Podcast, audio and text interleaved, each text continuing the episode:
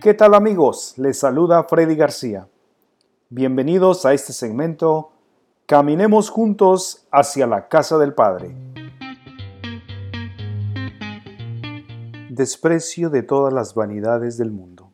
El que me sigue no va a oscuras, dice el Señor. Estas palabras son de Cristo y con ellas nos enseña a imitar su vida y sus virtudes. Si queremos gozar de la luz verdadera y librarnos de la ceguera del alma. Por esa razón, que la meditación acerca de la vida de Jesucristo sea el más profundo de nuestros estudios. La enseñanza de Cristo es superior a todas las enseñanzas de los santos, y el que tenga su espíritu en ella encontrará un maná escondido.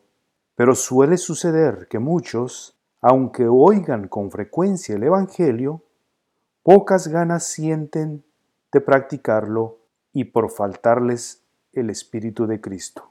En cambio, el que quiera adquirir la plena y sabrosa inteligencia de la palabra de Cristo, tiene que esforzarse por arreglar toda su manera de vivir conforme a Él.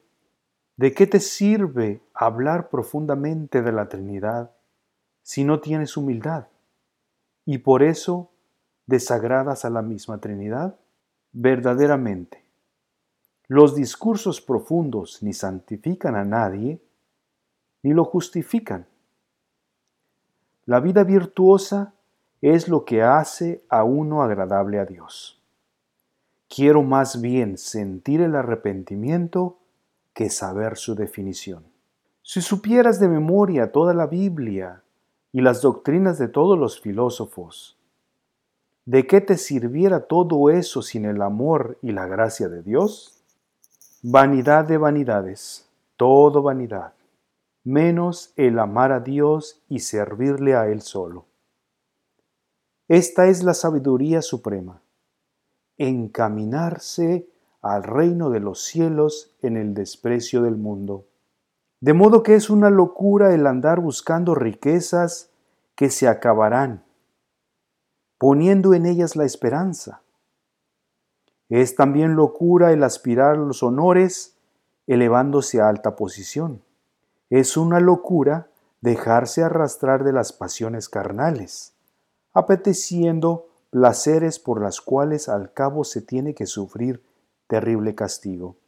Es una locura desear larga vida, cuidando poco de que sea buena. Es una locura el preocuparse solamente de la vida presente, sin previsión ninguna de la vida futura. Es una locura aficionarse a lo que tan pronto se acaba. El no afanarse a llegar allá donde los goces duran para siempre.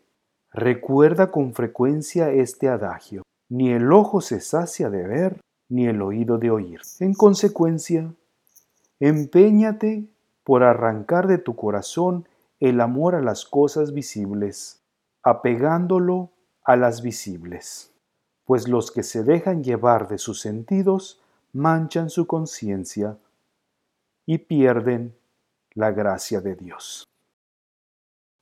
Imitación de Cristo